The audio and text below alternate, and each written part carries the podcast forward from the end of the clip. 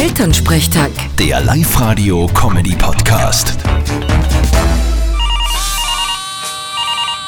Hallo Mama. Grüß dich Martin, geht's dir eh gut? Fralli, was gibt's? Du, ich sag das, wir sind gerade ein wenig gestresst.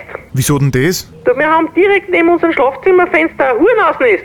Und ist das schlimm? Na grundsätzlich nicht, aber wir haben unser Fenster offen gehabt und wie wir dann auf die Nacht schlafen gehen wollten, sind vier so Brommer umgeflogen. Musst die Wahrheiten leicht zu erwischen. Eine Dreiviertelstunde habe ich gebraucht, bis wir schlafen können haben. Ja, und wie geht's jetzt weiter? Naja, ich weiß auch nicht. Ich hab gesagt, wir tun irgendwie weg. Dem gescheiteren Wahrheiten, wir sprengen's gleich. Na Papa, das darfst nicht tun. Ruf einen Spezialisten an.